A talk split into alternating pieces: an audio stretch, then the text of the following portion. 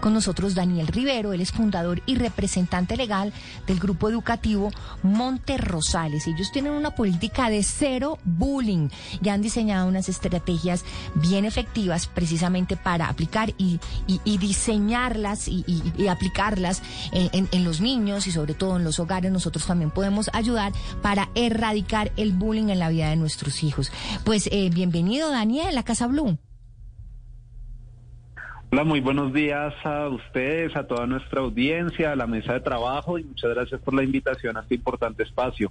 Bueno, ¿cómo es este cuento de estas estrategias? ¿Cuáles son esas estrategias precisamente para poder erradicar el bullying de la vida de nuestros niños y nuestros adolescentes? Bueno, les cuento. Primero que todo es importante precisar lo que ha sido todo el recorrido en la tarea que hemos realizado en Colegio Monterrosales alrededor de entender ¿Qué es el bullying? Hoy en día,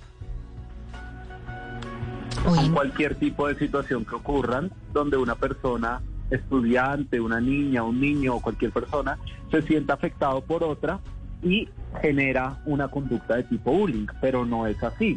Lo primero que es importante precisar son, uno es ah, estamos teniendo problemas, con Daniel. Sí, Daniel, está. ¿Ya ahí nos escucha? Sí, yo las escucho bien. ¿Ustedes me escuchan? Es que se está oyendo un poquito entrecortado. A ver, ensayemos esta última necesita ver si la logramos. Dale, ¿ahí me escuchan mejor? Sí, perfecto. Perfecto. Bueno, les contaba que lo primero que es importante precisar es la diferencia en la terminología. Nosotros tenemos en Colombia un diseño desde la ley 1620 donde hemos podido entender los diferentes términos a las diferentes etapas del conflicto escolar.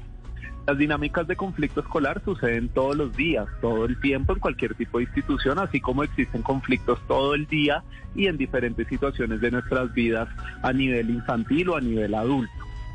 Las situaciones de conflicto escolar, después de que pasan a un estado en el cual no hay una atención oportuna, pueden llegar a situaciones de acoso escolar, donde una niña o un niño ya empiezan a sentir una afectación más recurrente y más permanente alrededor de alguna presión o de alguna acción que estén ejerciendo en contra de él o de ella. Después de que estas dinámicas de acoso escolar no son atendidas correctamente, se vuelven repetitivas y hay una posición de dominancia desde la persona que está afectando hacia el afectado, ahí entramos a hablar de bullying y de esa tipificación que ya es lo más grave que puede suceder y ya es cuando definitivamente ha habido una negligencia y una desatención al proceso de conflicto escolar y de acoso escolar posterior. Súper importante esa aclaración, Daniel. Y sí. Sí, y entonces, una vez entendemos esta diferencia, ¿en qué consiste la estrategia para que podamos prevenir de manera efectiva y atender en caso de que se presente el bullying?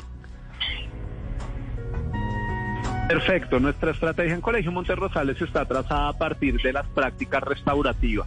Las prácticas restaurativas es algo que hemos escuchado muchas veces en nuestra vida diaria, pero sobre todo alrededor de escenarios de tipo judicial en adultos donde hemos escuchado de la justicia restaurativa. Nosotros como país tratamos de hacer un paso a través de la justicia restaurativa para poder reparar las situaciones donde en nuestra historia nos hemos afectado y hemos buscado intentar llegar a una restauración a través de la reparación de esas afectaciones que hemos vivido como sociedad.